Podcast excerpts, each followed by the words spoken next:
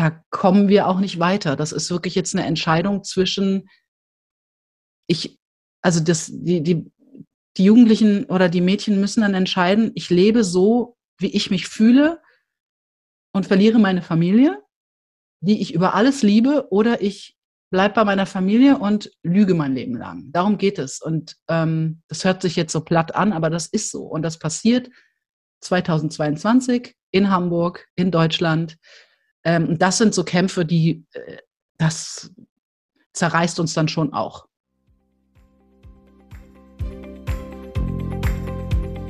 Herzlich willkommen und schön, dass ihr eingeschaltet habt. Mein Name ist Denise Stellmann und dies ist der KWBS Podcast, weil jeder Mensch zählt, der Podcast der Karin und Walter Blüchert Gedächtnisstiftung. Für die Karin und Walter Blüchert Gedächtnisstiftung steht der Mensch im Fokus. Sie leistet Hilfestellung, schließt Versorgungslücken und schafft durch ihre Eigenprojekte gesellschaftliche Sensibilisierung und Aufklärung.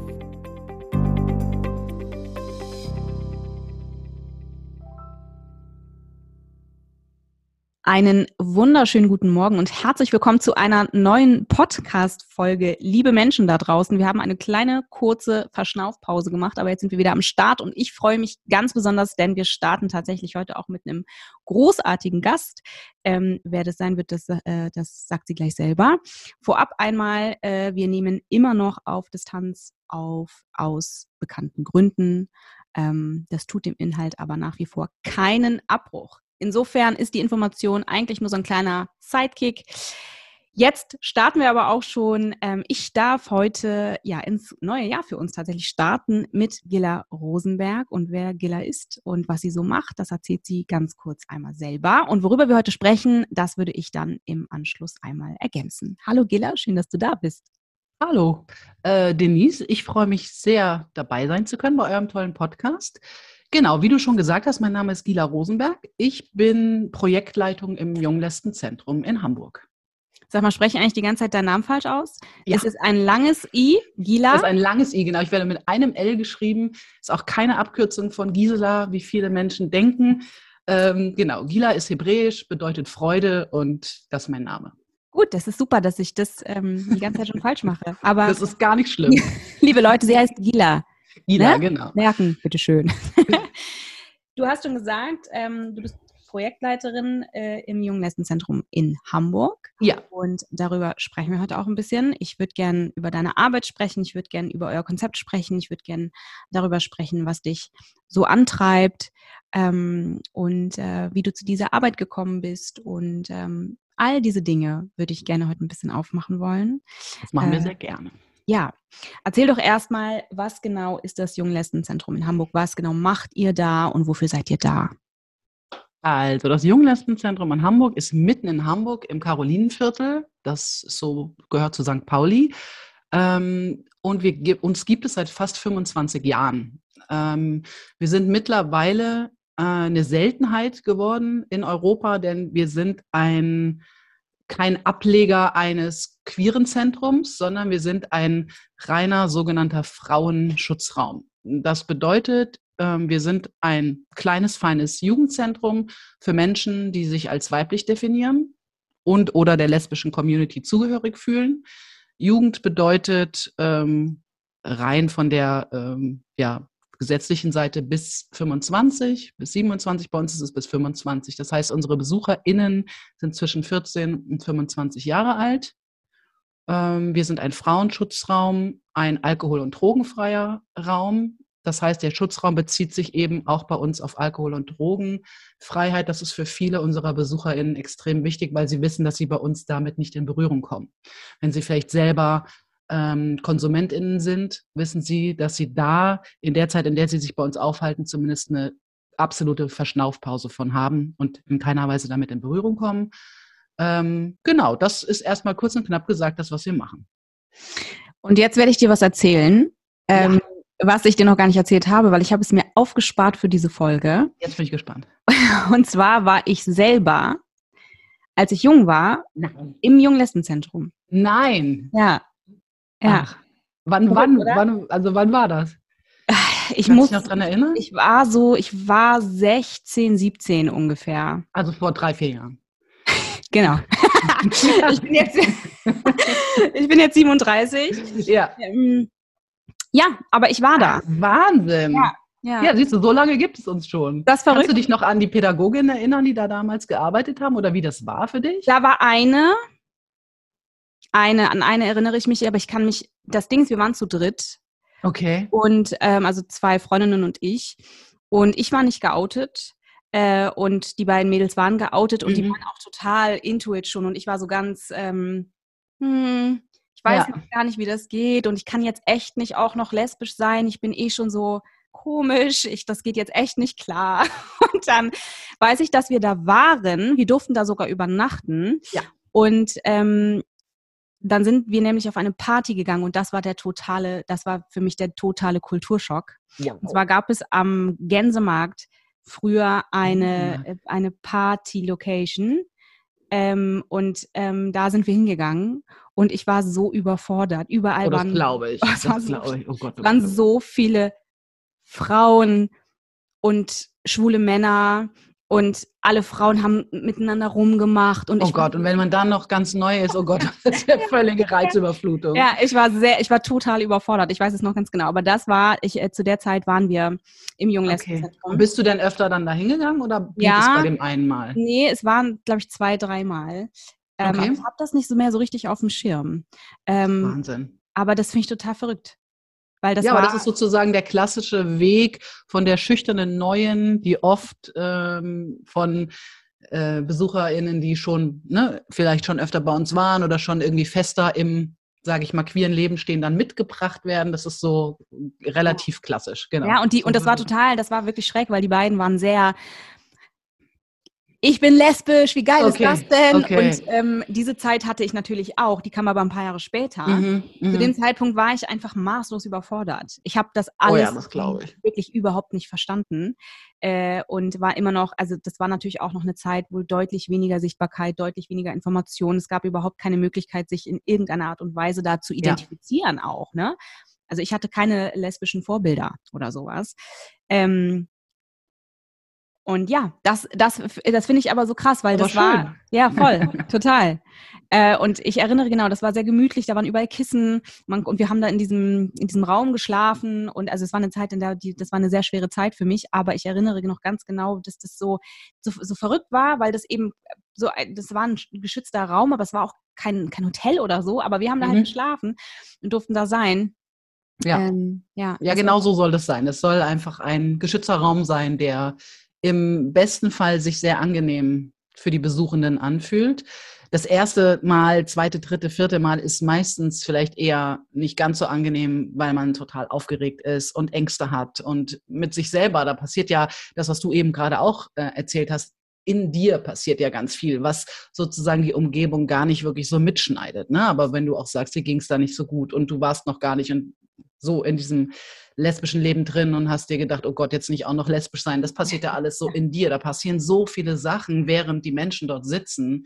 Da, dessen sind wir uns auch bewusst und wir versuchen schon auch, ich weiß nicht, wie das damals war, wir sind ja zu zweit, also meine Kollegin Vanessa und ich, es ist auch wichtig, dass wir zu zweit sind. Wir versuchen schon auch immer auf die NeubesucherInnen besonders zu achten oder wir haben eigentlich auch immer Besucherinnen da, die dann sich so ein bisschen kümmern, sage ich jetzt mal. Nicht so aufdringlich, aber wir wissen, wie schwer das ist. Also wir sind ja zwar ein sogenanntes niedrigschwelliges Angebot, nichtsdestotrotz muss man bei uns klingeln, die Tür ist eben nicht offen und schon alleine zu uns zu kommen. Vielleicht auch sogar alleine, dann da zu stehen, zu klingeln, die Tür aufzumachen, reinzugehen und äh, da passiert so viel, das kann ich mir gut vorstellen, ja. Mhm. Ja, und das Spannende war tatsächlich auch, und warum ich das überhaupt erzähle, ist, weil ich äh, mich sehr gut da, daran erinnere, wie, ähm, äh, wie, wie, wie zwiegespalten ich auch war. Ich, ich, Mhm. ich, ich wollte das, ich wollte äh, herausfinden, ähm, wer ich bin, beziehungsweise ich, ich hatte das ganz klar schon für mich definiert. Ich, ich habe noch nicht gesagt, dass ich lesbisch bin. Ich habe sehr lange gesagt, dass ich bi bin, aber ähm, das war so wichtig für mich, dass ich das entscheiden kann, obwohl ich es wusste. Ähm, aber diese ähm, sozusagen noch, noch gar nicht aushalten zu können, dass, ähm, dass, dass, das, dass das eben meine Realität sein wird und dass äh, sozusagen ähm, da ganz viele schon sind, die da total ähm, fein mit sind und d'accord und denen es gut geht damit. und obwohl ich wusste, dass ich sozusagen auf dem Weg zu mir bin, hat es sich total blöd angefühlt. Ich, ich, mhm. ich habe mich überhaupt nicht gut damit gefühlt. Also das, das war sehr, sehr, sehr unangenehm und ich wollte voll gerne hetero sein. Ich wollte so ja. unbedingt, so unbedingt hetero sein und so unbedingt nicht lesbisch und äh, fand das sehr, sehr schwierig. Und ich finde es so wichtig, dass man das auch mal sagt, weil ich glaube, dass ähm, dieser, diese, diese Gedanken, dieser Weg, all das, dass es einfach sehr viele junge Menschen gibt, die das mit sich herumschleppen, weil es eben überhaupt noch nicht normal ist. Ach, es wäre schön. Darum ging es dir? Also dieses nicht lesbisch sein war auch direkt verbunden mit diesem mhm. nicht normal sein, also genau. anders sein. Ja. Und mhm. natürlich auch gewissermaßen ähm, die, die Schwierigkeiten, die das mitbringt, weil das, das hat es ja. in, in meiner Realität. Ne? Und ähm, alles ist leichter in einer heteronormativen, ausgerichteten Welt, wenn sozusagen ähm, eben alle ähm, das bekommen, was sie sich von Menschen wünschen, nämlich bitte keine großen ähm, äh, Umwege hier äh, und bitte alles so, wie ich mir das äh, für dich denke. Ja, du musst dich einfach nicht erklären, ne? Das genau, ist so dieses ja. Ding. Du musst dich an keiner Stelle, also jetzt aufgrund deiner sexuellen Orientierung zumindest, als heteronormative Person erklären. Das ist ja. der große, große Unterschied. Wenn dir äh, junge Menschen das erzählen, also wenn du in Kontakt gehst mit, mit, äh, mit den jungen Leuten und die erzählen dir das, ähm, ist das etwas, was du auch kennst aus deiner, aus deiner, aus deinem Leben, dass, dass ähm, diesen Struggle und diese Unsicherheiten oder ist das etwas, das, was du ganz anders erlebt hast, aber trotzdem kannst du dich da reinfühlen und entsprechend auch umgehen damit?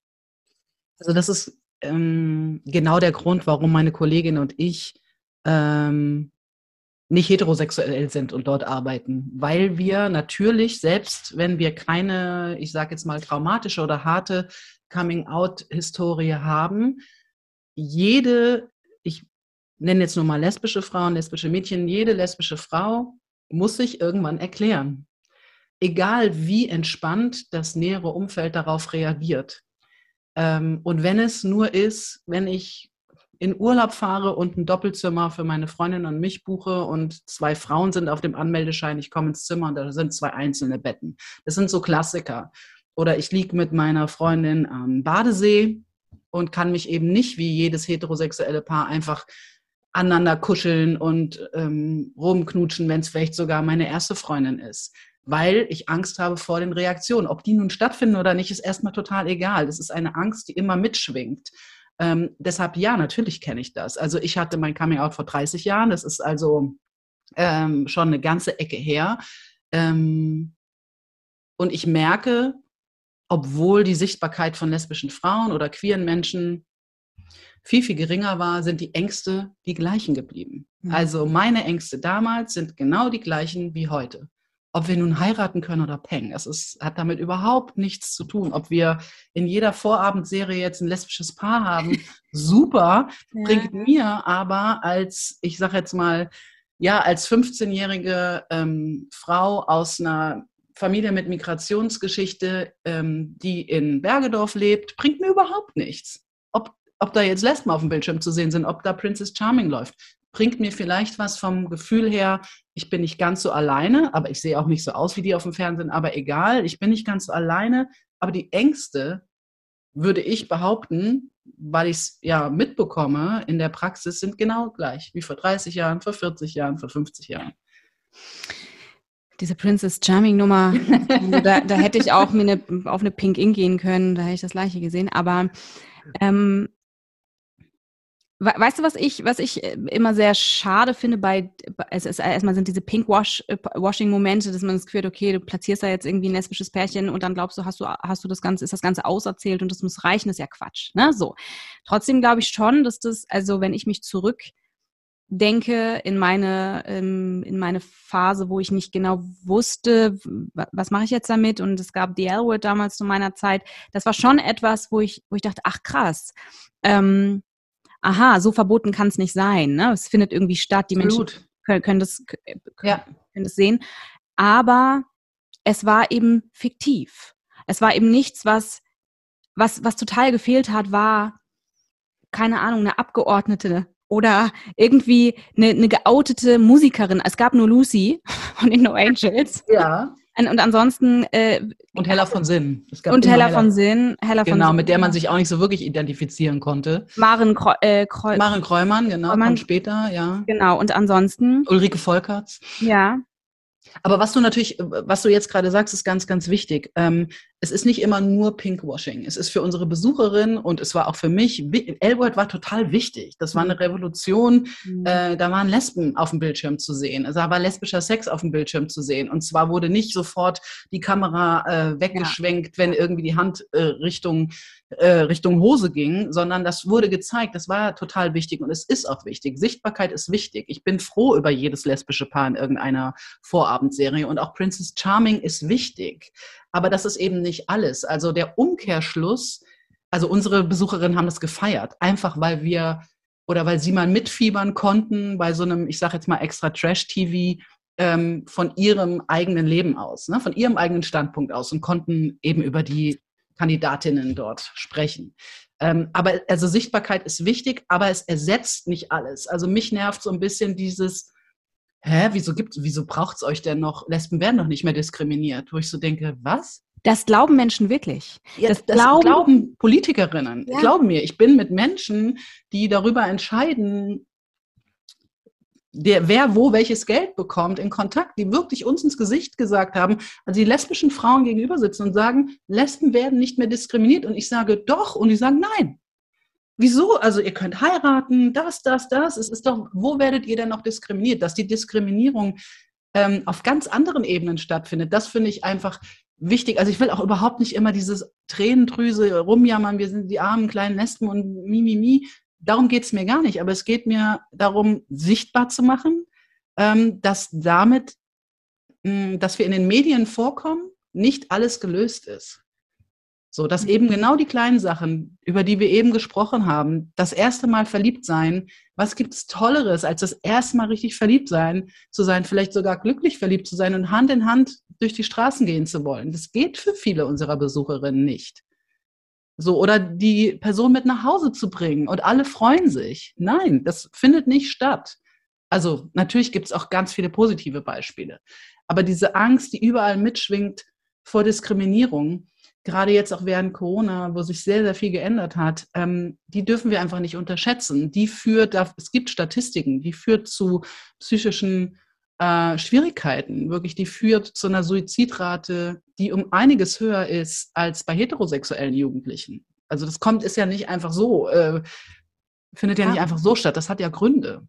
Ja, und ich glaube wirklich, dass es sehr, sehr viel auf, also es hat sehr viel mit Kontext zu tun, es geht viel um, um, äh, um Sozialisierung, es geht viel aus, aus, aus welchen familiären Strukturen komme ich. Absolut. Äh, all, all das kannst du ja nicht ausklammern in diesem Diskurs, aber das passiert halt. Ne? Also ich ja. meine, wenn, das liebe ich ja sowieso, wenn nicht Betroffene, oh, ich hasse das. Oh, das, das macht mich so wütend. Ja, hm. wenn nicht Betroffene entscheiden, ja, verstehe ich jetzt gar nicht. Also wo ist denn das ja. Problem? Jetzt pass mal auf. Also du hast alle Privilegien dieser, äh, äh dieses Lebens und das ist auch gut für dich. Die darfst du haben. Was du aber nicht darfst, ist darüber entscheiden, äh, ob Dinge für andere ein Problem sind in dieser Welt oder nicht, weil du weißt es schlicht nicht. Punkt Ende aus. Ich genau. hatte vor kurzem eine Diskussion, da bin ich wirklich, also da bin ich wirklich ausgeflippt. Ich bin so ausgeflippt. Ich habe in dieses ins Telefon geschrien, weil ich das nicht fassen konnte. Da sagt mir eine Freundin, ist eine Freundin, ja, mhm. sagt, ähm, weil ich, es ging um das, es ging um das, es ging um eine Begrifflichkeit, die im Volksmund noch benutzt wird, wenn wir über Sinti und Roma sprechen. Und ähm, ich sagte dann, weil sie das benutzt hat, das Wort, und ich habe darauf hingewiesen, dass, dass es vielleicht nicht so eine gute Idee ist. Ganz freundlich, überhaupt nicht beleben. würde ich genauso machen, ne? ja.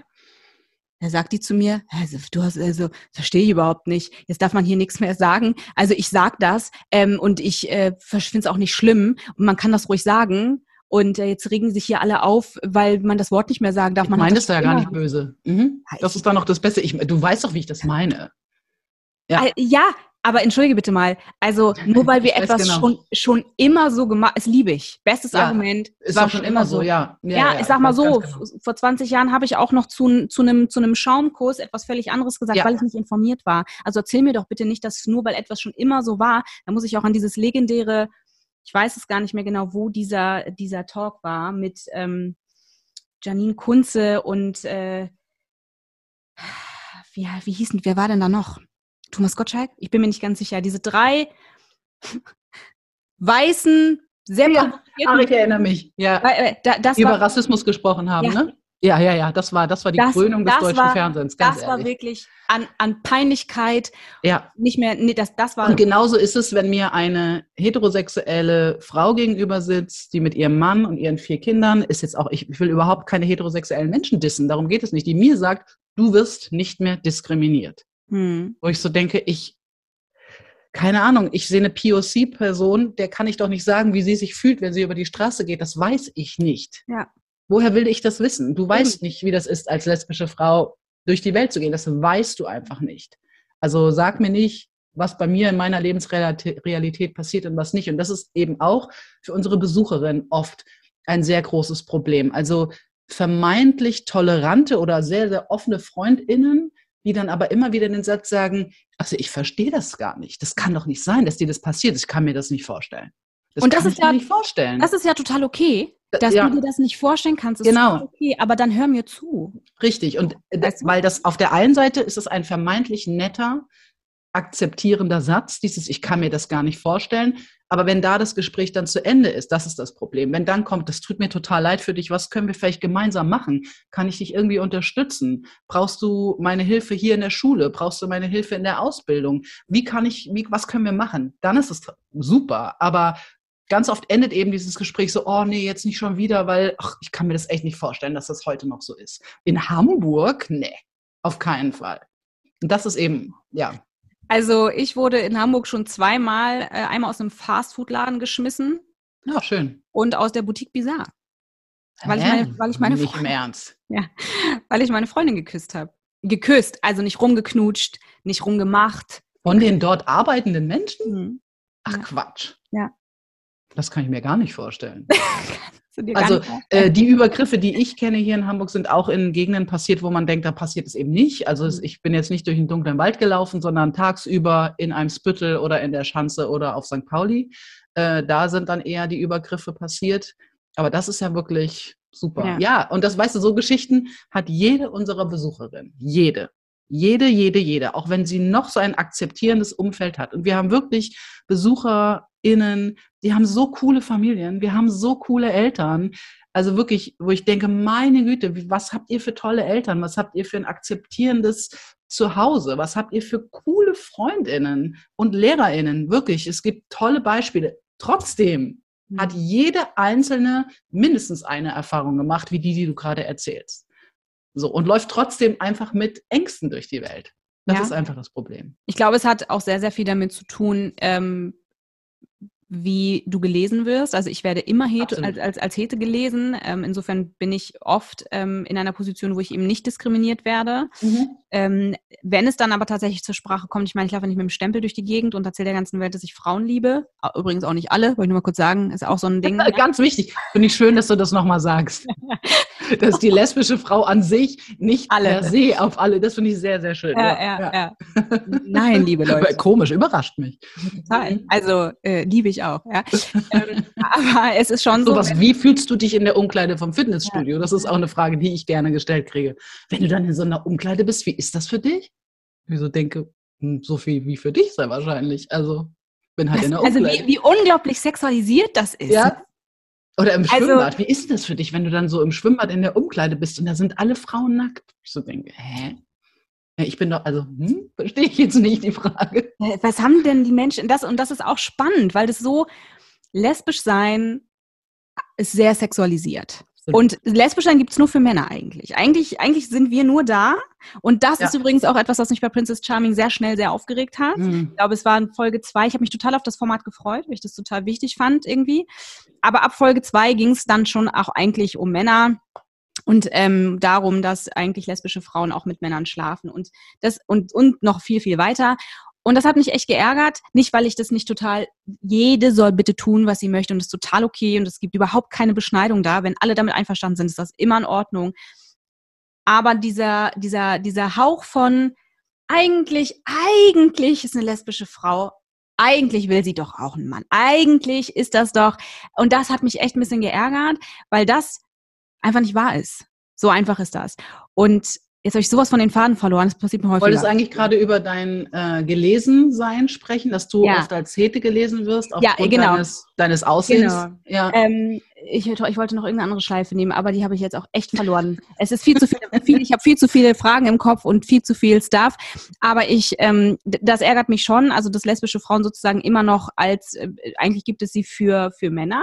Ich erlebe das häufig, also gerade wenn du, wenn du, wenn du sehr ähm, in, in den Augen anderer sozusagen sehr feminin gelesen wirst und sehr, ähm, die kann nur eine Hete sein.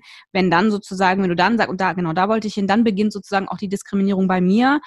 Wenn dann ähm, sozusagen rauskommt, in Anführungszeichen, das sind Frauen, ähm, dann glauben die das nicht. Mhm. Also als müsste ich es beweisen. Das hat natürlich, sage ich mal, Vor- und Nachteile, wie Personen gelesen mhm. werden. Also bei Total. dir ist es natürlich der Vorteil, dass du sehr wahrscheinlich, wenn du alleine äh, durch die Straßen läufst, selten als lesbische Frau diskriminiert ja. wirst. Bei Menschen, die eher als Lesbe gelesen werden, so wie ich, äh, ist es oft so, dass ich natürlich mhm. auch so blöde Sprüche bekomme, selbst wenn ich alleine durch die Gegend laufe oder falsch gelesen werde, von Frauentoiletten geworfen werde und solche Geschichten.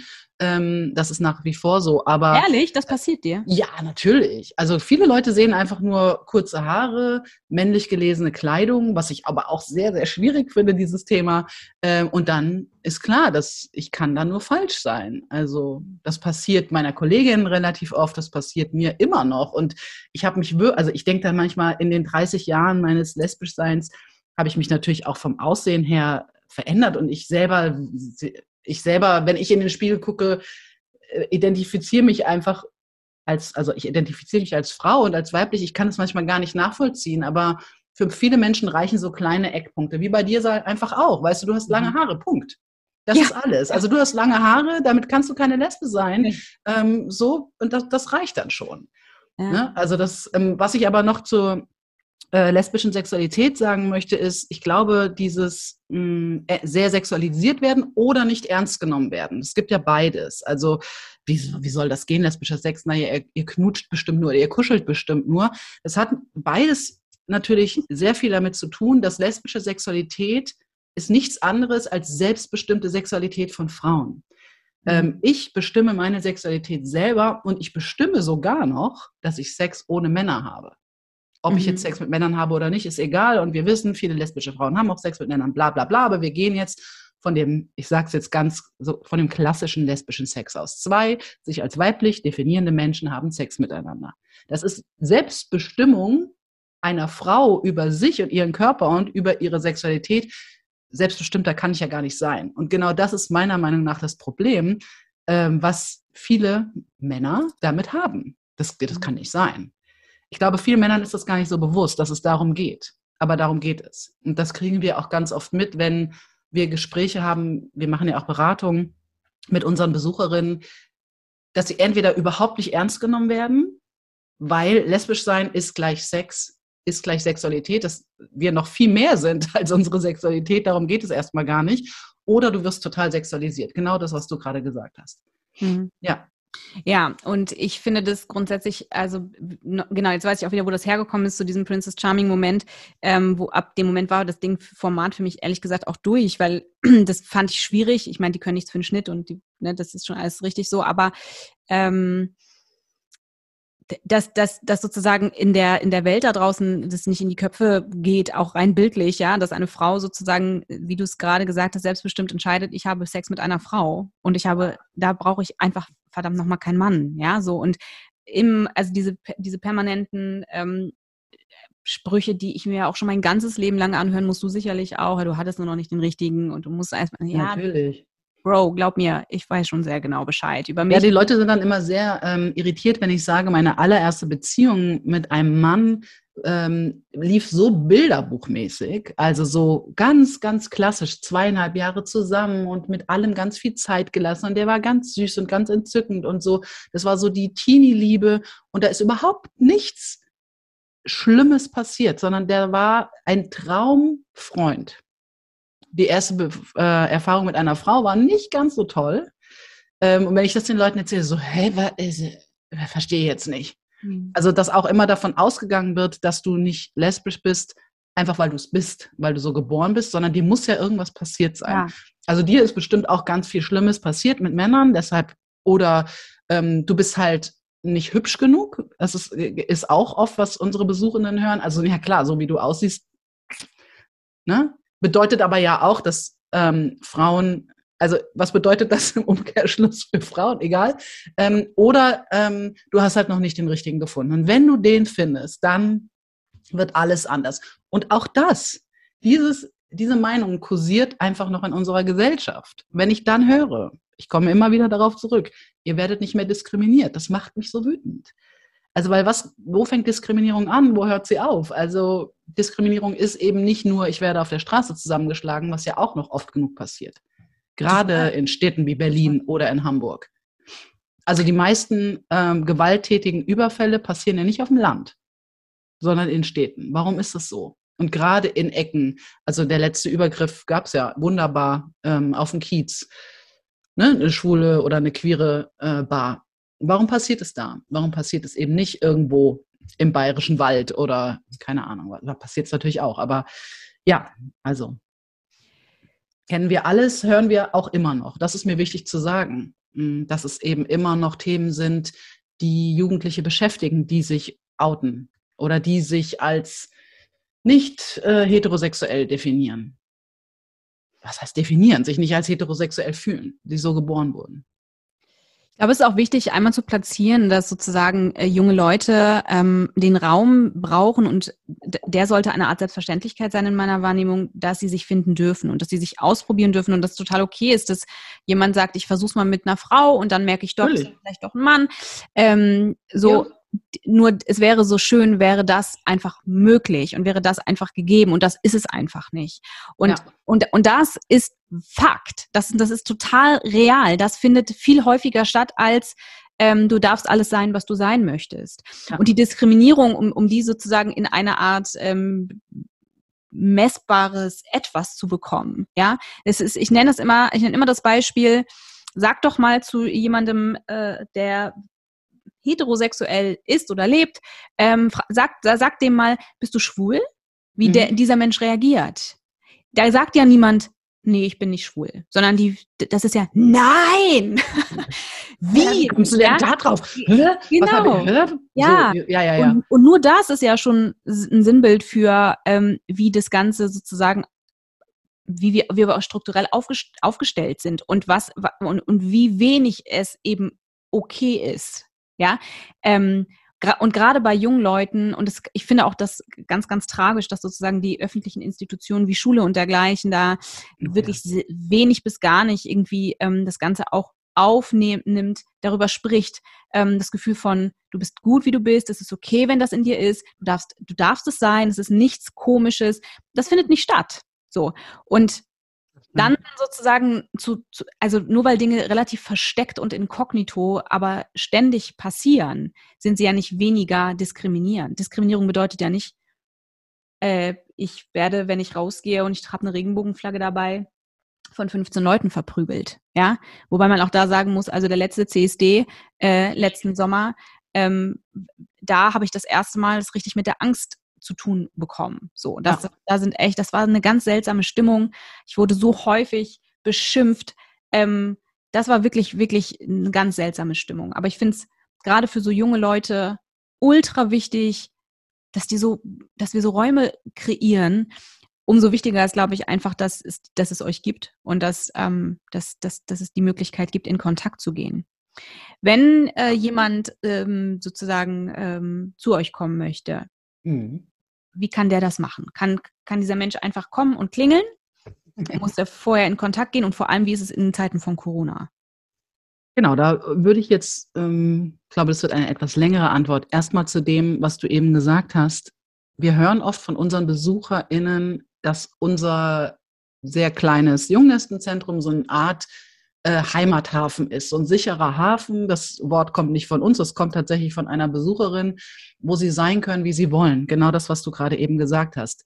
Wenn Jugendliche, junge Menschen zu uns kommen, müssen sie keine Angst haben, dass ihnen irgendwas passiert aufgrund was auch immer. Ob sie dick sind, dünn, Egal welche Hautfarbe sie haben, welche Religion, welche Sprache sie sprechen, welche sexuelle Orientierung, es ist egal. Du kommst erstmal einfach rein und es ist tatsächlich auch so, das liebe ich sehr an meiner Arbeit, dass unsere Besuchenden sehr, sehr akzeptierend sind. Natürlich gibt es auch mal untereinander, wenn die Menschen sich kennen, so ein kleines Gedisse oder die haben ihre Dramen am Laufen, klar. Aber du brauchst erstmal keine Angst zu haben. Du kannst so sein, wie du willst. Das als allererstes. Du musst nichts tun, wenn du zu uns kommst. Du hast keine Redepflicht. Du kannst dich auch einfach aufs Sofa setzen und gucken und dann wieder gehen. Und dann vielleicht auch erstmal ein halbes Jahr nicht mehr kommen. Du bist auch nicht dazu verpflichtet, die ganze Zeit zu bleiben. So, du bist einfach, wir haben bestimmte Regeln bei uns, wenn du dich an die hältst, die haben meistens mit gegenseitigem Respekt zu tun, ähm, dann ist alles gut. So, und das ist, glaube ich, das, was man bei uns merkt. Das ist ähm, sehr familiär bei uns. Unser Laden ist relativ klein. Ich glaube, wir haben so knapp 100 Quadratmeter. Wir haben da irgendwie, du kennst es ja auch, ähm, entspannte, kuschelige Sofas. Wir haben einen Kicker äh, und eine Küche und auch einen Außenbereich das ist alles wie so eine kleine Wohnung. Wenn du jetzt denkst, du möchtest gerne zu uns kommen und du hast keine FreundInnen, die sagen, hey, ich war da schon mal, ich nehme dich mit, dann, ähm, also erstmal, wir sind auf Instagram, Junglestenzentrum Hamburg. Da gibt es eigentlich immer alle aktuellen Informationen, was jetzt gerade während Corona natürlich sehr, sehr wichtig ist. Vor Corona war es so, wir haben einmal in der Woche einen offenen Treff, der ist dienstags von 16 bis 21 Uhr. Da kannst du einfach vorbeikommen. Du musst leider klingeln, aber du kannst vorbeikommen, dann bist du da. Du kannst uns auch vorher eine E-Mail schicken oder auf Instagram anschreiben, hey, ich würde gern vorbeikommen, ich traue mich aber nicht. Dann kommen wir auch zur U-Bahn und holen dich ab. Und das haben wir auch öfter, dass wir sagen, du, dann komm noch eine halbe Stunde früher, bevor wir öffnen. Wir sind dann schon mal da, aber es ist noch keine Besucherin da. Fühlt sich für manche, also wir sind da sehr, sehr flexibel. Es gibt auch Besuchende, die überhaupt nicht durch den Vordereingang reinkommen, wollen, weil sie nicht gesehen werden wollen von vielleicht Familienangehörigen oder ja, im weitesten Sinne sage ich jetzt mal Familienangehörigen. Das können wir auch regeln. Wir haben Hintereingang, ähm, da kann man durch den Hof gehen, da sieht niemand, dass du ins Junglestenzentrum reingehst. Ähm, sozusagen, geh mit uns in Kontakt, wenn du nicht einfach vorbeikommen willst. Wenn es irgendwie eine Sorge oder ähm, was auch immer äh, gibt, wir gehen darauf ein und wir kümmern uns darum, dass du gut bei uns ankommst. So. Und wenn du dann da bist, dann ergibt sich eigentlich alles von alleine. Vanessa und ich, also Vanessa ist meine Kollegin, wir bieten Beratung an, das ist ganz, ganz wichtig. Beratungstermine kann man bei uns telefonisch oder per Instagram oder E-Mail ausmachen. Äh, und wir beraten zu allen Themen, die einen so beschäftigt. Wir sind keine Therapeutinnen, aber wir beraten und wenn wir merken, okay, da ist vielleicht ein größeres Thema oder ein längerfristiges Thema, vermitteln wir weiter zu den entsprechenden Stellen. Ähm, außerhalb von Corona haben wir montags meistens auch noch ein Angebot was so variiert, äh, je nachdem, was gerade so los ist. Wenn es zum Beispiel Richtung CSD geht, Richtung Dijkmarch, basteln wir meistens irgendwelche Sachen, überlegen uns irgendwas. Es kommt immer drauf an, was steht gerade an. Oder 8. März, große Frauendemo, Schilder malen. Das, der Montag fällt im Moment weg aufgrund dieser blöden Corona-Situation, die wir haben. Und der Dienstag ist momentan noch, jetzt sind die Zahlen ja wirklich so exorbitant hochgegangen. Noch ein offener Treff, allerdings mit Kontaktdaten hinterlassen, 2G plus und die ganze Zeit Maske tragen, was so ein bisschen unser ganzes äh, Konzept ad absurdum führt, aber es ist gerade, geht gerade nicht anders. Genau. Mhm. So ist es. Also wir haben eine Internetseite, da kann man sehen, was gerade bei uns läuft. Da gibt es auch ein, zwei Videos zu sehen auf der Internetseite, was für viele Menschen gut ist, um zu sehen, wie sieht es da überhaupt aus. Was sind das für komische Pädagoginnen, die da arbeiten? Wie sehen die aus? Das sieht man dann auch auf Instagram. Also guck auf die Homepage, guck bei Instagram oder schreib uns direkt an, ruf uns an und dann vorbeikommen. Wie lange bist du jetzt schon als Projektleiterin dabei? Sechs Jahre. Sechs Jahre. Also meine Kollegin macht das tatsächlich schon elf Jahre und ich bin 2015 ins Jule gekommen. Genau. Ja, sechs Jahre mache ich das jetzt schon. Ähm, eine Frage würde ich gerne stellen, weil ich mir vorstellen könnte, auch wenn ich mich da reinfühle in, in, in dieses Alter, es sind ja relativ junge Menschen, mhm. die zu euch kommen. Ähm, passiert es euch oder ist es schon passiert, dass sozusagen, die sind ja auf dem Weg, die finden sich, suchen sich, ähm, viele wissen auch schon ganz genau, aber passiert es, dass die sich verlieben also in, in, in nicht in, in, in, vielleicht auch, aber eher in euch, also in das, was sie, ich könnte mir vorstellen, dass das, und ich kenne das tatsächlich aus meinen ganz, ganz jungen Jahren, dass jemand, der das schon ist, was ich noch nicht sein kann oder wo ich sozusagen auf dem Weg bin, wo so eine gewisse, ähm, ähm, wie nennt man das denn? Ähm, Bewunderung. Ja, oder Vorbildfunktion, ne? Also, genau. Also, da, das, ähm, das kann man ja relativ schnell vermischen miteinander oder verwechseln. Passiert euch das? Also eine, ich glaube, die Frage ist mir so noch nicht gestellt worden. Hm. Ich glaube eher, dass das einen Moment von Bewunderung hat, ähm, weil der, der Altersunterschied ist schon sehr groß. Also wir sind ja jetzt in dem Alter der Eltern, meine Kollegin und ich. Äh, aber es gibt vielleicht so Schwärmereien. Mhm. Ähm, das weiß ich, aber es ist mir jetzt noch nicht so oft passiert, dass eine Besuchende direkt auf mich zukam und mir das gesagt hat. Das sind dann eher so Verhaltensweisen oder dass man das von anderen so äh, vielleicht mitbekommt. Ähm, das denke ich, das kann eine kurzfristige Schwärmerei sein, ähm, die dann aber, glaube ich, relativ schnell sich auch wieder äh, ja, auflöst. Ich hatte Warum? zumindest jetzt noch nie das Problem, äh, die Situation, ich glaube meine Kollegin auch nicht, dass wir da ein Problem mit hatten oder in ein ernsthaftes Gespräch gehen mussten oder so. Mhm. Das hatten wir noch nicht. So. Nee. Warum ich das so gerade raus frage und das auch unbedingt in dieser Folge ähm, platzieren möchte, ist, weil ich glaube, dass Menschen, also wenn jemand zuhört, der sozusagen auf dem Weg ist, ich bin mir fast sicher, also ich kenne kaum jemanden, ähm, der in dem Alter nicht sowas erlebt hat. Und in irgendwie in einer Art Schwärmerei oder ja, verliebt in die Lehrerin oder in, ja. in, jemanden, der so, ähm, und das ist auch normal. Und das ist ja, da erinnere ich mich auch sehr gut dran. Ich glaube, bei mir war sie Kunstlehrerin. Ähm, ja, natürlich, das ist normal. Das ist normal, aber ich glaube, ähm, all diese Sachen, die bei uns passieren, die äh, zwischenmenschlich passieren, in Bezug auf Vanessa und mich oder in Bezug auf andere Besuchende, die teilweise ja auch, wenn du als 14-Jährige kommst, kann es ja sein, dass du da mit einer 25-Jährigen sitzt. So, mhm. ähm, die sind, äh, die werden besprochen und das finde ich das Tolle, Tolle bei uns. Ich merke, dass die Besucherinnen miteinander reden. Und die suchen sich oft so Menschen aus dem ähnlichen Umfeld, also ob es jetzt vielleicht die gleiche Ausbildung ist oder das gleiche Alter oder hey, du kommst auch aus dem und dem Stadtteil, wir haben uns noch nie gesehen. Und ich merke an so ein, an den Gesprächen, die stattfinden, dass genau darüber geredet wird. Und das finde ich großartig. Also dieses mich beschäftigt was, mit wem soll ich darüber reden? Du wirst im Jule jemanden finden, mit dem du darüber reden kannst, weil es wird so sein, zu 99,9 Prozent der Fälle, dass es dort eine andere Person gibt, die, wenn nicht das Gleiche, aber doch was sehr, sehr Ähnliches erlebt hat oder gerade noch erlebt. Auch mh, hm, in Bezug vielleicht auf familiäre Geschichten. Ähm, aber auch das, was du sagst. Also es ist wichtig, dass du es jetzt aussprichst, dass in bestimmten Altersschwärmereien stattfinden. Ähm, und unsere Jugendlichen unterhalten sich darüber. Auf jeden Fall. Mhm.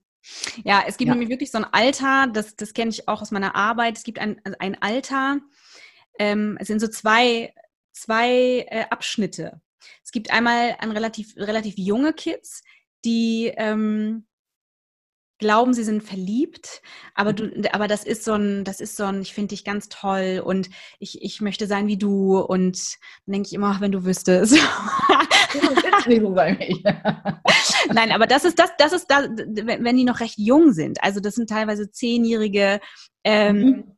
junge Mädchen, äh, und das, hat, das verhält sich nochmal anders. Und dann gibt es aber auch den Teil, da geht es schon Richtung 16, 17, 18, ähm, wo, das, wo das so ein verknallt sein wird. Und das ist super wichtig, dieser Teil, weil da, ich erinnere, dass meine ersten Emotionen dahingehend tatsächlich, ähm, und ich glaube, dass das viele, viele so erlebt haben, ich war verliebt in jemanden, den ich überhaupt nicht haben konnte, wo völlig klar war, das ist äh, so, Gott sei Dank, so weit weg, dass ich das hier richtig schön mal ausprobieren kann. Genau, und das ist genau, ja, aber weißt du, und das ist aber unabhängig von der sexuellen Orientierung, ja. das ist einfach so Identitätsfindungsphase, äh, Identitätsbildung, ähm, überhaupt Liebe, Sexualität, Zärtlichkeit, sexuelle Orientierung ausprobieren. Und da ist es natürlich oft sehr, also es geht ja auch in Richtung Prominente irgendwie, den, die ich anhimmel. Das ist ja, warum passiert das in einer Intensität bei vielen Jugendlichen? Weil ich da, genau wie du gerade sagst, in einem sicheren Surrounding einfach alles ausleben kann, was ich will, ohne dass ich irgendwie in Gefahr komme. In welchen also, Promi, in welchen Promi warst du verknallt? Oh, in welchen Promi war? In Limal. Kennst du Limal noch? Ich bin ja, ja schon sehr, sehr alt. Also. Limal. ähm, ähm ich war, äh, ich weiß, dass. Wer ist denn das? Ist das ein Musiker? Ja, ja, das ist ein Musiker, der hatte so eine ganz abgefahrene Frisur. Die war so blond und dunkelhaarig und die standen so in alle Richtungen ab, aber so richtig geschwärmt. Ähm, ich weiß, dass ich wie vom Donner gerührt irgendwann durch Zufall Mädchen in Uniform mit Romy Schneider gesehen habe und ich bin fast gestorben. Ja, guck, ich bin fast Echt? gestorben, weil ich das nicht, ich konnte das nicht ich war, da war ich acht oder neun oder so. Und da erinnere ich mich bis wie heute dran, dass ich das wirklich so faszinierend fand und diese Frau so unfassbar schön fand und alles, was da passierte, ich dachte, oh, oh mein Gott. Gott. aber ich das, konnte das damals noch gar nicht einordnen, weil bei mir war es wirklich so, als ich 16 war, ich kannte keine lesbischen Frauen. Ich hatte noch nie, vermeintlich, noch nie eine gesehen und ich hatte so das Bild von der äh, sehr, äh, ja, weiß ich auch nicht, ruppigen, Karohemd tragenden Lkw-Fahrerin. Das war so mein Bild. Woher ich das hatte, keine Ahnung. Ich bin in einem sehr toleranten Elternhaus aufgewachsen. Also von meiner Mutter kann ich das nicht gehabt haben. Aber das war so mein Bild. Und ähm, ich habe aber immer wieder an diesen Schwarz-Weiß-Film gedacht, weil mhm. ich, das mhm. fand ich einfach auch ästhetisch. Ich fand das ähm, ganz toll. Das war das erste Mal, dass ich gesehen habe, dass Frauen sich küssen. So, ja. Also wenn ich jetzt meine Kamera hier umdrehen würde, dann würdest du sehen, würdest du mhm. Lily Palmer sehen, du würdest Romy oh, Schneider ja. sehen. Ähm, also diese äh, Mädchenuniform ist mein absoluter Lieblingsfilm. Und wann immer es den zu kaufen gibt, kaufe ich ihn übrigens. Ich habe ihn ungefähr 100 Mal, nein, nicht okay. so häufig, aber ähm, ich kann nicht, also Romy Schneider ist, ich, ja. ich verehre diesen Menschen. Ähm, und wusstest du, dass äh, das Original, also Mädchenuniform ist in den 50ern gedreht worden und das Original ist aus den 30ern? Ja, was weiß ich der, das finde ich total spannend, dass es ja. diesen Film schon in den 30ern gab. Ich finde ja, finde ich auch unglaublich spannend. Wie vorreiterisch, ne? Also und wie, wie, ähm, wie mutig. Wir, wirklich mega Geschichte. Ja, finde ich ähm, auch. Also ja, und so ist es, glaube ich, für jede. Also jede unserer Besuchenden identifiziert sich mit jemand anderem. Für mich war das, also äh, das war mein erstes Erlebnis, woran ich mich wirklich noch wirklich mit Gefühlen. Ich kann mich da genau dran erinnern, wie ich mich damals mhm. gefühlt habe. Und ähm, für mich waren das aber dann eher so mh, hm, fiktive Personen, die ich sehr bewundert habe, weil ich mich selber sehr alienmäßig oft gefühlt habe. Und deshalb war das für mich dann so Superheldinnen, also so, mhm. Die ich sehr, äh, mit denen ich mich eher identifiziert habe. So dieses Ding, okay, man kann komplett anders sein und trotzdem läuft das Leben irgendwie cool. Mhm. Das war eher so meine ja, aber so richtig geschwärmt hatte ich irgendwie nicht so. Nee. Das waren eher dann, weil umso älter ich wurde, dann halt eben die Kunstlehrerin oder die Lehrerin, ja, die Lehrerinnen, das. Genau, die Bedienung in dem und dem Kaffee, ähm, oh wo man Gott. dann irgendwie tagelang in dem Kaffee gesessen hat und die angeschmachtet hat, sowas. ja. Also wirklich, und dann auch immer wieder gedacht hat, heute hat sie mich angeguckt. Ja. Total illusorisch, aber ja, so Sachen. Ja, oh Gott, oh Gott, oh Gott. also ich merke bei dir auch so ähnliche Schwärmereien. Ja, ja, ja. Die, die Sache ist, ich bin ja, also ich bin ja auch zusätzlich noch Künstlerin. Und das ist mhm. eine ganz, ganz, ganz ungute Kombination, weil ich verliere mich in Geschichten und bin, ah, sofort, okay. sofort, inspiriert und dann übertreibe ich ein bisschen die Lage. Also ich war okay. sehr, sehr, sehr, oh Gott, ich war so schwer verliebt in meine, ich habe Tanz studiert, Tanzgesang und Schauspiel und ich habe war so doll verliebt in meine Jazzdozentin. Oh.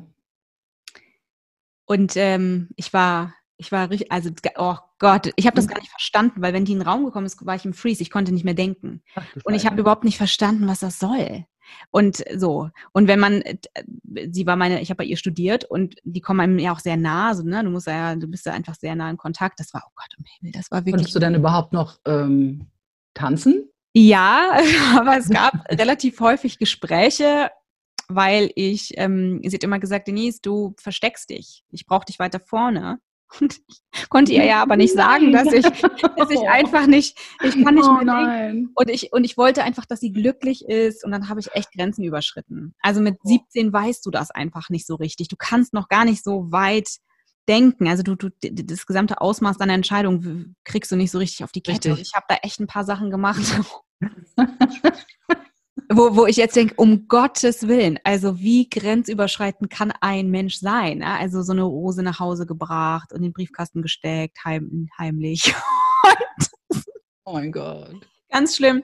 Und dann hatte ich irgendwann. Ja, aber genau das gehört dazu, zu diesem in Extremen auch erstmal alles auszuleben. Also klar, ne, Grenzüberschreitungen vielleicht heutzutage eher in Form von Nachrichten auf Facebook, Instagram und so haben wir auch ähm, mit kleinen Emojis, wo ich dann auch, da, da lese ich einfach drüber. Ähm, aber das ist natürlich, bei dir war es halt die Rose im Briefkasten, heute sind es dann halt Nachrichten auf Instagram ja, ja. oder Facebook. Aber das gehört alles dazu. Und das Total. ist halt genau. Und das finde ich halt oft schade, dass Jugendliche als so verrückt abgestempelt werden, auch wenn sie zum Beispiel mh, hm, ausprobieren, wie sie sich kleiden möchten, was für Frisuren sie haben möchten. Natürlich geht das manchmal in, in Richtungen, wo man so denkt, hä? Aber es gehört einfach dazu. Wenn ich mir Fotos von mir früher angucke, denke ich auch, wie konntest du denn so, was war denn los mit dir? Mhm. Aber das muss auch manchmal in Extreme gehen, damit sich das so ein bisschen, weiß ich nicht, vielleicht irgendwo einpendelt wo du dann weißt, ah, okay, das bin ich. Und dann Total. rennst du halt erstmal ins eine Extrem, dann rennst du ins andere Extrem. Und ich finde es auch wichtig für äh, LehrerInnen und auch für Familie zu verstehen, in dem Moment, wo ich mich oute, das innere und äußere Coming Out kann ja Jahre auseinander liegen, wo ich mich nach außen oute, möchte ich dann auch, dass sich erstmal alles darum dreht. Und dann muss ich vielleicht auch erstmal total akzeptieren, dass mein Kind in Regenbogen von oben bis unten gekleidet ist und sich auf die Stirn schreibt, dass sie lesbisch ist und jedem erstmal erzählt, wie lesbisch sie ist, das gehört dazu einfach. Und dass das dann als dieses, meine Güte, jetzt komm mal runter, nein, weil wenn ich heterosexuell bin und ich bin verliebt oder was auch immer, will ich das auch allen zeigen. So, und deshalb gehört es auch zu so einem Coming-out-Prozess dazu. Dieses sehr darauf fixiert sein, das ist es, das bin ich. Auch das ändert sich ja mit der Zeit. Total. Also, und, und das ist auch ein wichtiger Punkt. Also diese, dieses exzessive, ich bin gay. Ja. Und das sollen alle wissen. Ja. Also, als ich, als ich verstanden habe, dass ich lesbisch bin, bin ich einfach eskaliert. Ich brauchte so viele, ich habe nur noch Baggies angezogen. Äh, ich brauchte viel Kajal. Ähm, ich hatte irgendwelche Stachelarmbänder um. Überall war irgendein Button, Regenbogen-Button drauf ähm, ich wollte, dass jeder sieht, ich bin lesbisch, ich stehe auf Frauen. Jeder sollte es kilometerweit schon, schon sehen. Und das war so eine wichtige Zeit, weil das, ich hatte zu der Zeit das erste Mal das Gefühl, ich verstehe, wer ich bin. Ich habe immer das Gefühl gehabt, es fehlt ein Teil. Ich, ich bin irgendwie nicht vollständig. Und als ich verstanden habe, dass das das Puzzleteil ist, ähm, war alles klar. Ich wusste plötzlich, genau. welche Klamotten ich mag. Ich wusste, ähm, was ich nicht mag. Ich wusste, wie ich mich anziehen möchte. Ich alles irgendwie den Widerstand sozusagen auf Familie ausgehalten, war mir völlig egal. Ähm, und das ist, das ist ähm, auch nochmal, das verhält sich einfach ein Tick anders, weil es häufig ein Tick verspätet auch kommt. Es ist eben in dieser Zeit, wo vielleicht andere junge Leute das für sich sozusagen auf die Suche gehen, ähm, aber mit dem Fakt der, der eigenen Sexualität, und das ist ja nicht nur das, ähm, vielleicht anders sind, ähm, anders als das, was, was sie erleben im Außen, ähm, das kommt manchmal verzögert. Bei mir kam das super verzögert. Ich habe das ja überhaupt nicht, bis ich das wirklich, wirklich anerkannt habe, ist sehr viel Zeit vergangen. Ja, es ist oft so. Und Total. ich glaube auch diese, diese Präsentation nach außen, wie du sie gerade beschreibst, ist oft auch ein, passiert ja auch nicht immer, aber oft ein Ausdruck für diesen inneren Kampf. Also du hast ja auch erzählt, für dich war das eine schwierige Zeit und dieses innere Coming Out, das ist wirklich sehr, sehr schwer und schmerzhaft für viele Menschen. Und wenn du dann mit diesem Prozess durch bist und wirklich sagen kannst, ach, jetzt, jetzt verstehe ich, was überhaupt los ist. Ich glaube, diese diese innere äh, Leicht, also diese Leichtigkeit, die sich dann auf einmal einstellt, kann man sich nicht vorstellen, wenn man das nicht selber durchgemacht hat. Und dann das Bedürfnis, diesen, okay, der Kampf ist jetzt erstmal mit mir selber abgeschlossen. Ich zeige das nach außen. Das ist ja auch ein Feiern meiner selbst. So. Und das ähm, wird oft nicht verstanden. Es wird oft als ein, jetzt dräng mir das nicht auf, ist ja gut, wenn du das äh, für dich, aber lass mich damit in Ruhe es geht gar nicht so sehr um die anderen. Es geht darum, dass ich mich ähm, akzeptiere. Und dieser Schritt ist für viele, viele Menschen eigentlich, ja, ich würde jetzt mal sagen, für die meisten sehr, sehr schwer. Dieses innere Coming Out, dieser Prozess wirklich, weil da hängt so viel dran. Also kommt natürlich, wie du auch schon sagtest, darauf an, aus welcher Familie komme ich, welchen familiären Hintergrund habe ich. Ähm, was habe ich mir für mich vielleicht selber auch vorgestellt und merke auf einmal, das wird sehr wahrscheinlich irgendwie ein bisschen anders werden. Also hängt, da, unzählige Sachen hängen da dran und das da dürfen wir einfach auch nicht unterschätzen. Gibt es ähm, in deiner Arbeit oder hast du in der Vergangenheit ähm, Geschichten gehört, ähm, die dich sehr, sehr, sehr angefasst haben, wo du das Gefühl hattest, es ist schwierig, da auch eine gewisse Distanz zu wahren, weil das so viel mit dir gemacht hat? Ja, klar. Also ich glaube immer, wenn du mit Jugendlichen arbeitest, hm, vielleicht noch spezifischer, wenn du mit Mädchen und Frauen arbeitest, klar, da gibt es ähm, äh, persönliche Geschichten, die äh, nehmen uns sehr mit. Muss gar nicht unbedingt was mit der sexuellen Orientierung zu tun haben. Aber manchmal ist es schon alleine zu, der Kampf. Also wenn ich sehe, wie sie mit sich selber kämpfen, weil das nicht sein kann, dass sie lesbisch sind. Also gerade wenn das Elternhaus religiös ist, äh, auch, also wir haben relativ viele Besucherinnen aus christlichen Familien, das ist unglaublich schmerzhaft zuzugucken. Also diesen Kampf sich mit anzugucken und zu versuchen zu helfen und zu merken, da kommen wir auch nicht weiter. Das ist wirklich jetzt eine Entscheidung zwischen ich, also das, die, die, die Jugendlichen oder die Mädchen müssen dann entscheiden, ich lebe so, wie ich mich fühle und verliere meine Familie, die ich über alles liebe, oder ich bleib bei meiner Familie und lüge mein Leben lang. Darum geht es. Und ähm, das hört sich jetzt so platt an, aber das ist so. Und das passiert 2022 in Hamburg, in Deutschland. Ähm, das sind so Kämpfe, die, äh, das zerreißt uns dann schon auch. Also natürlich versuchen wir zu unterstützen, aber es gibt einfach Punkte, da können wir nicht weiter unterstützen. Das müssen die Mädchen selber machen. Das nimmt einen sehr mit. Und natürlich jegliche Form von Missbrauch und Gewalt ähm, die eben bei, egal welcher sexuellen Orientierung, bei Frauen und Mädchen leider immer noch alltäglich ist, dann die äh, Folgen dessen, psychischen Folgen, die körperlichen Folgen, das ist schon was, ähm, das dauert ein bisschen länger dann, bis wir damit auch selber äh, ja, klarkommen, weiß ich jetzt gar nicht. Es macht natürlich auch eine gewisse Wut ähm, in uns dann immer wieder auf ja, das sind auf jeden Fall die Fälle und ich glaube, das geht jeder Person, die mit ähm, Mädchen arbeitet, so, dass das genau die Fälle sind, die äh, Fälle hört sich so bescheuert an. Die Menschen sind, die einen einfach äh, selber, so, das geht sehr ans eigene Herz. Ja. Was tust du, wenn du diese Geschichten hörst und ähm, was tust du, um sozusagen gut mit dir zu sein und da ähm, auch immer wieder in die Kraft zu finden, äh, wieder in Kontakt zu gehen. Ich könnte mir vorstellen, dass wenn du sehr, sehr viele solcher Geschichten hörst oder vielleicht auch nur von einer Person, aber das ist ja nicht zu Ende, indem sie es einmal erzählt hat. Mhm. Ähm, was, was tust du, damit es dir gut geht und du weiter da sein kannst? Also in den meisten Fällen begleiten wir diese Mädchen ja länger. Es ist äh, selten so, dass eine Person einmal zur Beratung kommt, dann kommt sie nie wieder, sondern gerade diese schwierigeren äh, Lebensläufe begleiten wir länger. Also meine Kollegin und ich haben natürlich professionelle Supervision. Das bedeutet, wir können reden.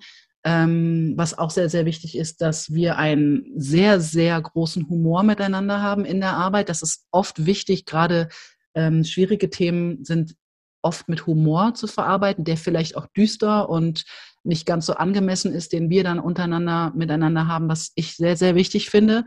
Und manchmal geht es auch nicht. Also muss ich ganz ehrlich sagen, es gibt, geht auch manchmal nicht. Da brauche ich länger. Da werde ich wütend auf die Welt, auf, ich sage es jetzt mal, auf das Patriarchat, auf die vorherrschenden Strukturen ähm, und kann mich da nicht so schnell von runterholen. Und das finde ich auch okay, zu sagen, nee, ich kann jetzt gerade, nächste Woche kann ich vielleicht keine Beratung machen, ich bin erstmal durch. Ähm, also wir kriegen das gut hin, dafür haben wir ja unseren Beruf auch gelernt. Und wir haben auch gelernt, es möglichst weit von uns, von unserem eigenen Leben und uns fernzuhalten. Hm, aber wichtig ist Humor und Kommunikation. Ähm, ich, ich rede zu Hause ungern über meine Arbeit. Ähm, ich versuche dann nach Hause zu kommen und dann auch abzuschalten. Und das ist ganz gut. Ähm, da hat jede, glaube ich, ihre eigene Vorgehensweise. Es gibt Menschen, die reden ganz, ganz viel zu Hause über die Arbeit. Ich rede so gut wie gar nicht über die Arbeit. Ich tausche mich mit meiner Kollegin aus, wir machen Supervision und wir lachen viel. Das ist wichtig einfach, ja. Mhm. Genau. Wenn du eine Sache sagen dürftest, ich meine, du darfst hier alles sagen, aber wenn es so, wenn du sozusagen eine, ein, ein Megafon hättest äh, und du dürftest eine Message platzieren und alle müssen dir zuhören, welche oh. wäre das? Das ist aber jetzt die Masterfrage.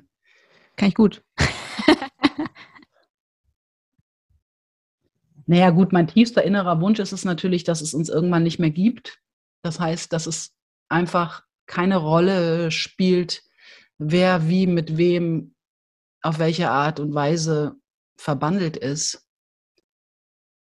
Ähm, das, ich glaube, es sind zwei Sachen. Ich glaube, die Message finde ich jetzt schwer zu verpacken, weil ich gerade eine Million Sätze im Kopf habe. Das eine ist einfach, ich verstehe nicht, was ein Unter, also es ist einfach, es geht um Liebe. Ob ich jetzt eine Frau liebe, einen Mann, fünf Männer und 20 Frauen gleichzeitig, es geht einfach um Liebe. Ich tue niemandem etwas damit.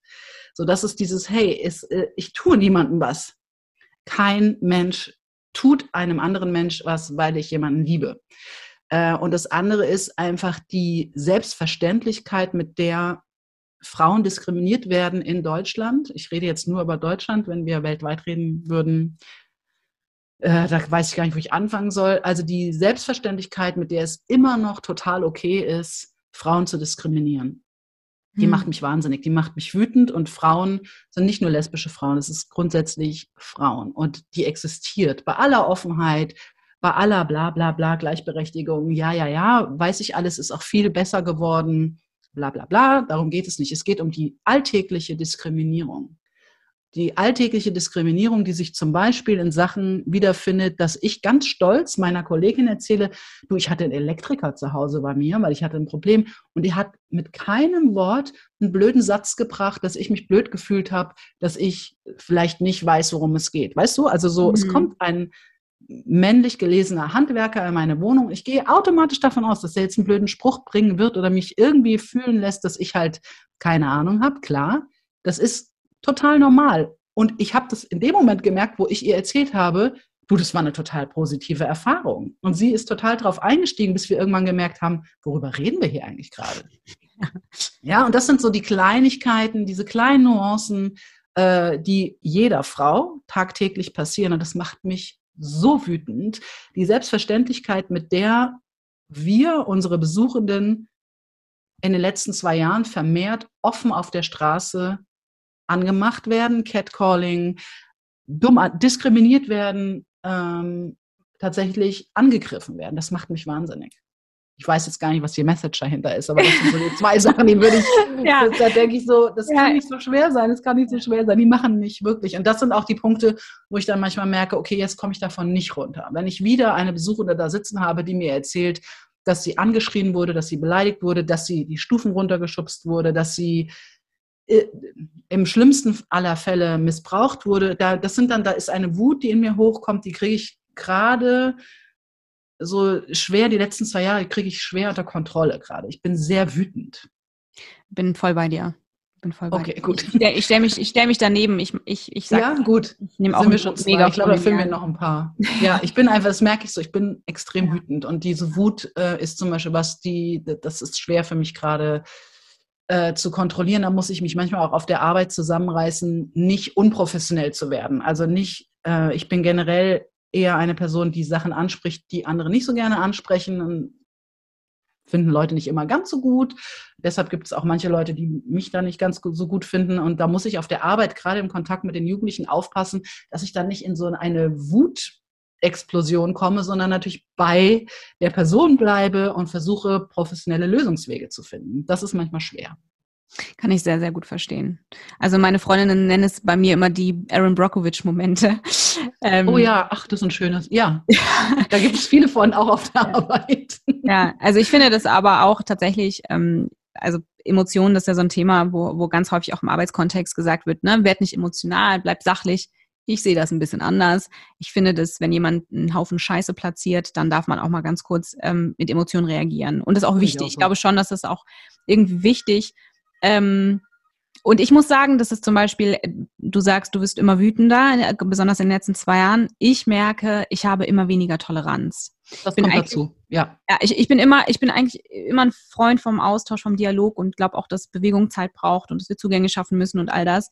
Ähm, aber wenn mich jemand ähm, so, also wenn jemand ignorant ist, mhm. wenn jemand ähm, mir erzählt, ähm, also wir müssen über, äh, keine Ahnung, über, über Non-Binary müssen wir jetzt echt nicht sprechen. So, das ist, das ist jetzt auch einfach nicht wichtig, das ist ein totales Nischenthema. Verstehe ich gar nicht, warum du das irgendwie mhm. platzieren mhm. möchtest. Oder wenn mir jemand erzählt, irgendwie, äh, man darf jetzt hier gar nichts mehr sagen, weil man bitte nicht bestimmte Begrifflichkeiten nutzt und ähm, selbst einfach so zero betroffen ist, ähm, dann habe ich wirklich, wirklich, wirklich, wirklich keine Geduld mehr. Das macht mich wütend und es sorgt mitunter tatsächlich auch dafür, dass ich wirklich mit manchen Leuten, ich habe keine Lust. Also Menschen, genau. ich möchte gar nicht. Geht mir ganz genauso. Möchte, möchte ich nicht möchte mit dir nicht reden, ich möchte deinen Job nicht machen. So, du lebst auch in dieser Welt, du hast zwei Augen, ja. die, die, die funktionieren, also benutze sie bitte. Und ähm, wenn du äh, dir deiner Privilegien nicht bewusst bist, dann ähm, ist das okay, aber dann halt den Mund. Ganz einfach. Genau so geht es mir auch, was natürlich ein bisschen schwierig manchmal auf der Arbeit ist, weil wir müssen mit bestimmten Menschen in Kontakt gehen. Und da merke ich aber auch, dass ich manchmal an meine Grenzen komme, weil ich so denke, ich, ich möchte mit dir nicht reden. Ich ja. würde auch im privaten Kontext mit dieser Person nicht reden. Also so, das ist einfach diese, diese Einstellung, ich versuche jedem Menschen sozusagen auf den richtigen Weg zu bringen, das ist schon lange vorbei. Dass ich denke, nö, kein Bock, mache ich nicht. Also will ich dann auch nicht. Aber gehst du dann meine Zeit auch zu schade für? Aber gehst du dann gehst du dann nach Hause und ähm, denkst trotzdem noch nach und denkst, ah, war das? Natürlich, das macht mich wütend. Ja, ja. Das ja. macht mich wütend und ich denke auch, wieso kann ich nicht? Ich hätte gerne so drei, vier perfekte Standardsätze parat, die ich dann in dem Moment der Person immer so richtig entgegenschleudern kann, dass dann bei ihr so, bei ihr oder ihm alles so zack klar ist. Und oft fallen mir die leider erst zu spät ein, wenn ich zu Hause bin. Ähm, ja, aber ich kann, ich kann das total nachvollziehen. Einfach diese Wut, die einhergeht mit, ich habe keinen Bock mehr, ich rede jetzt nicht schon wieder darüber, warum lesbische Frauen immer noch diskriminiert werden. Das kann nicht dein Ernst sein. Du willst, oder die Frage, ah, Frauenschutzräume, äh, wieso braucht es das noch? Ich so denke, nein, ich möchte die Frage nicht beantworten. Ich möchte nicht. Was hast du nicht verstanden? Wieso, also Frauenschutzräume, sowas braucht es noch? Also so Räume, wo nur Frauen reingehen. Ich so denke, ja. Und, wa ja, und warum? Das sind dann so. Aber das, aber das, das ist, äh, also Entschuldigung, aber äh, das, also warte mal. Ja, wir wollen doch die, du willst doch die Gleichberechtigung, Denise. Ja. Ja, und wieso dann Frauenschutzräume? Dann, du polarisierst doch damit, du machst doch dann die Spaltung viel größer. Das sind so Sätze, wenn ich, ja, und das ist halt unser Alltag. Aber wer sowas sagt, hat doch auch ein bisschen Lack gesoffen, weil das ist ja. nee, leider also, nicht, leider nicht. Aber, aber, aber, aber das kann ja nur von jemandem, also das kann ja nur jemand sagen, der A, wirklich 0,0 betroffen ist und überhaupt keine Ahnung hat, wirklich. Oder jemand, der so massiv getriggert ist, dass er überhaupt nicht weiß, was das mit ihm selbst zu tun hat. Oder ein Mensch, auch oft Frauen, die so viel Privilegien besitzen, vermeintlich, dass sie sich nicht reinversetzen können, warum es Frauenschutzräume braucht. Ja, gut, aber nee. Aber das, also, sind, das sind die Sätze, mit denen wir, ich würde sagen, täglich, wenn nicht sogar öfter, äh, zu tun haben. Und das sind genau die Sätze, wo sich bei mir diese Einstellung immer weiter verfestigt, die du gerade so schön beschrieben hast. Ich habe keinen Bock mehr, da rede ich doch jetzt nicht drüber. Das ist natürlich bei offiziellen Terminen schwierig, wenn ich da sitze und sage, nee, Dafür ist da meine Kollegin zuständig, die ist um einiges, ähm, wie soll man das nennen? Also sie kann es um einiges besser als ich. Mhm. Meine, meine Chefin sagt immer, Denise, sag mir kurz Bescheid, muss ich eine Laufleine mitnehmen? Muss ich dich, muss ich, oder kriegen wir das hier entspannt über die Bühne? Genau. Ähm, ja, kann ich sehr gut nachvollziehen. Äh, ich bin da äh, ähnlich ähm, und finde das okay. Ich habe hab da auch lange für gebraucht, das zu nehmen, zu sagen, es ist, es ist eben so, ich bin so und ähm, ich tue, ich, ich, für mich ist entscheidend, dass das an Stellen passiert, ähm, wo es ungerecht wird. Also wenn ich das genau. Gefühl habe, so hier, du sprichst gerade über Menschen, die sind nicht, also die sind A nicht im Raum und B, ähm, bist du so auf dem Holzweg, dann habe ich das Gefühl, ähm, ich kann das nicht aushalten, dass mhm. da so viel Blödsinn irgendwie äh, stattfindet. Ich, und dann äh, ist diese Sachlichkeit. Ich finde, man kann auch durchaus sachlich sein und dabei trotzdem wütend. Ähm, und manchmal, finde ich, muss man das Kind beim Namen nennen. Ich glaube, das ist super wichtig. Wenn jemand, Richtig. wenn jemand, wenn jemand Scheiße redet, dann muss man das auch mal ganz kurz sagen und der Mensch muss es aushalten. Weil ja, dieses, da steht ein riesengroßer Elefant im Raum und niemand benennt ihn und alle ja. quatschen sich drumherum. Das ja. hasse ich wie die Pest. Oh das hasse ich wie die ja. Pest. Für mich ist es einfach wichtig, mm, dass ich in meinem Wütendsein respektvoll bleibe. Also Menschen zu verletzen, verbal kann sehr, sehr schnell gehen. Da muss ich auch vorsichtig sein, auch gerade im beruflichen Kontext, weil ich sofort auch so eine so einen Beschützerinstinkt habe gegenüber meinen Besuchenden, dass ich mich so, sofort so vor alle stellen möchte. Äh, und da muss ich vorsichtig sein, nicht verletzend zu werden mit Worten, was sehr, sehr schnell gehen kann. Aber ansonsten gebe ich dir vollkommen recht. Wut auch im Arbeitskontext ist völlig in Ordnung. Weil wenn jemand Scheiße erzählt, Scheiße baut oder diese Scheiße nicht benennt, ist es wichtig, dass es eine Person braucht, die da den Finger drauf legt, auch wenn es weh tut. Total. Also, und ich glaube auch, dass Konsequenzen etwas sind, was äh, stattfinden muss. Also wenn ich ein Gespräch habe, ähm, das ist noch gar nicht so lange her, da hatte äh, meine Produktion Bodyroll hatte Premiere und ähm, oder war kurz vor der Premiere, ich weiß oder ich weiß es nicht mehr genau. Jedenfalls habe ich, da geht es um Übergriffigkeit im körperlichen Kontext und es ist eine Art Streitgespräch zwischen zwei Parteien. Ähm, und hat ganz viel mit vermeintlichem täterloyalen Gelaber zu tun. Es geht aber um was völlig anderes. Das schnallt man aber erst am Ende des, des Stücks. Jedenfalls hat, hatte ich mit einer Frau darüber gesprochen und dann sagt die zu mir, ja, also, das kann man gar nicht wiedergeben, weil das so selten dämlich ist. Ja, aber das verstehe ich jetzt überhaupt nicht. Also, Entschuldigung. Aber wenn ich jetzt über den Kiez laufe und ähm, mir haut jemand auf den Hintern, dann ist das für mich ein Kompliment. Hm? Ja, okay, also was ich denke, was hinter der Message steht, darüber müssen wir jetzt gar nicht reden. Grundsätzlich das ist ja okay für dich, wenn du das für dich wenn so das für sie so ne? ist. Ja. ja, so, aber du hast halt nicht das Recht, grundsätzlich pauschal zu sagen, dass Frauen, dass du nicht verstehst, weshalb Frauen ähm, da sich jetzt echauffieren. So, dann sitzt da aber noch ein Mann mit am Tisch, der sagt, naja, aber früher, früher waren Frauen nicht so empfindlich. Habe ich denen gesagt, hör mal zu, Buddy. ähm, früher haben Frauen ganz, haben einfach noch nicht so viel äh, gesagt dazu. Und Veränderung tut weh, besonders für dich. Das kann ich sehr gut mhm. verstehen. Aber es ändert nichts daran, dass das schon immer falsch war. Ganz einfach. Und diese, und, und was so spannend war, das habe ich schon mal im Podcast erzählt, dass ähm, diese Dynamik äh, war entscheidend. Also da saß ich, da saß diese Frau und da saß dieser Mann. Und noch eine Freundin, die hat aber gekocht. Und es ging einzig und allein darum, dem Mann zu gefallen. Alles mhm. an ihr wollte ihm gefallen. Und ich hätte so gerne gesagt, Sorry. Ja. Aber das ist so offensichtlich, was hier läuft. Aber das hätte sie nicht verstanden. Es, wär, es wäre überhaupt nicht. Nee, möglich. hätte sie auch nicht verstanden. Absolut nicht. Und das wäre dann auch von mir, das wäre eskaliert, definitiv. Ähm, und da, das ist ganz spannend, weil das war so ein Moment, wo ich wusste, das ist ein Pulverfass. Wenn ich jetzt noch mehr reingehe, erstens versteht sie das überhaupt nicht. Sie versteht es einfach nicht. Es ist Verschwendung hier. Das wird an dieser Stelle nicht zu lösen sein. Ich habe nur immer wieder versucht, sie sozusagen darauf hinzuweisen, dass, mhm. was sie gerade sagt, äh, weil sie meinte dann auch, naja, Übergriffigkeit fängt für sie da bei Körperlichkeit an. Mhm. Dann habe ich gesagt, gut, du arbeitest in einem Büro ähm, und dein Chef schickt dir jeden Tag eine SMS, in der äh, steht, ich wünschte, du würdest dich aufziehen, äh, ausziehen und dich nackt auf mich raufsetzen. Und das passiert jeden Tag. Er hat dich kein mhm. einziges Mal angefasst. Ist das übergriffig? Und erst da habe ich für eine Mühe eines Moments gesehen, dass sie versteht, ähm, wovon ich rede. Aber ähm, dass sozusagen solche Bilder also dass diese Reflexion bei den Menschen gar nicht in Gang kommt, wenn du über genau. diese Thema sprichst. Das ist wirklich, teilweise finde ich das hoch erschreckend, aber es wundert mich eigentlich gar nicht, weil gerade in Deutschland, wenn wir sehen, wie wir hier aufgestellt sind und wie täterloyal das Ganze auch hier vonstatten geht das und dergleichen, total, ähm, wundert es mich gar nicht, dass Frauen für sich auch diese Rechte überhaupt nicht in Anspruch nehmen, dass sie selbst noch gar nicht sozusagen sich den Raum geben, auch zu, zu anzuerkennen, das macht was mit mir, ich fühle mich überhaupt nicht gut damit und ich muss nicht sagen, dass das okay für mich ist, nur weil, weil ein Mann äh, äh, das vielleicht erwartet. Und an dieser Stelle vielleicht auch nochmal im Zuge der Vollständigkeit, liebe Leute, für alle, die zuhören, das hier hat nichts damit zu tun, Männer zu bashen. Es geht keine Sekunde darum, äh, zu sagen, Männer sind blöd. Ganz im Gegenteil. Lieblingssatz ist von uns, was für das eine ist, ist nicht automatisch gegen das andere. Das finde ich bitte, bitte, bitte zu verstehen. Ja. Ja? Missstände aufzuzeigen. Richtig. Es implementiert nicht automatisch, ähm, dass das andere äh, zum Problem wird. Aber wir Richtig. haben ein Problem und das muss eben auch mal gesagt werden. Genau, und das ist das, was mich extrem wütend macht, genau diese Dinge, die du gerade beschreibst.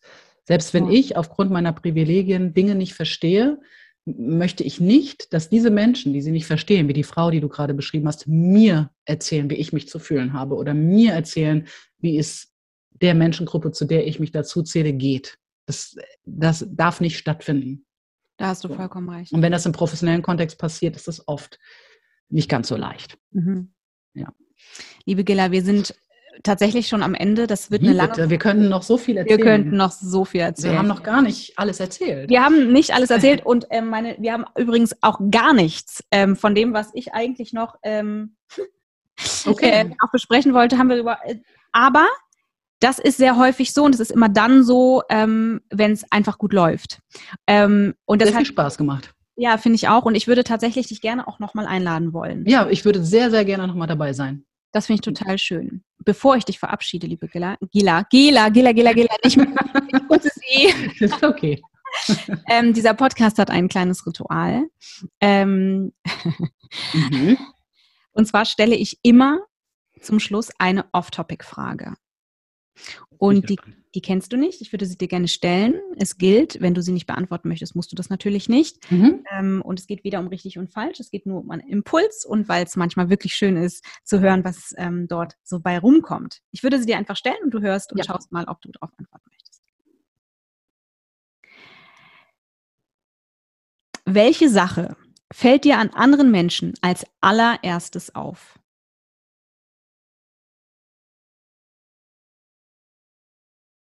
Körpergröße. Körpergröße? Ja. Was fällt mir denn auf als erstes? Tatsächlich nicht. die Körpergröße, dann würde ich sagen äh, die Kleidung und dann das Gesicht. Mhm. Spannend. Ja. ja, ist tatsächlich spannend. so. Spannend. Warum? Warum ist das eigentlich so? Das könnte ich mich jetzt selber mal fragen. Ja, siehst du, das passiert dann manchmal, wenn man solche Fragen ja, dann kurz ja. einmal droppt, dann geht das, äh, geht das los. Ja. Ich muss auch noch. bei dir? Also wenn ich habe mir jetzt so vorgestellt, ich gehe eine Straße entlang und mir kommt jemand entgegen. Mhm, mh. Weil dann habe ich die Person ja im Ganzen vor mir. Ich glaube, mir fällt als allererstes auf, ob das ein Mensch ist, der gefährlich ist oder nicht. Ah, okay, spannend. Ja, vielleicht, ja. Das ist jetzt natürlich die Frage, was passiert mh, hm, tatsächlich? Also ordne ich sofort unterbewusst ein, Gefahr, keine Gefahr? Das mhm. kann natürlich sein. Und wenn ich optisch schauen würde, sind es als, es ist als erstes, glaube ich, gepflegt, ungepflegt. Mhm. Und die Schuhe. Sehr wichtiges Thema. Schuhe ist auch ein wichtiges. Da können wir nochmal eine Folge drüber machen. Ja, ja. Über Schuhe. Ich würde mich sehr freuen, wenn du nochmal wiederkommen würdest und wenn sehr, wir sehr gerne. Eine, eine, eine, Fortsetzung machen. Das mache ich manchmal mit Gästen. Ähm, alle, die zugehört haben, äh, ihr dürft natürlich gerne und immer und jederzeit äh, Feedback geben. Äh, lasst gerne ein Zeichen da, bleibt dabei bitte respektvoll. Wir freuen uns aber auf äh, Rückmeldungen und ich hoffe, ihr hattet viel Spaß mit der Folge. Liebe Gela, vielen lieben Dank, dass du da warst. Danke dir. Und äh, ja, für alle, passt aufeinander auf und bis zum nächsten Mal. Bye bye.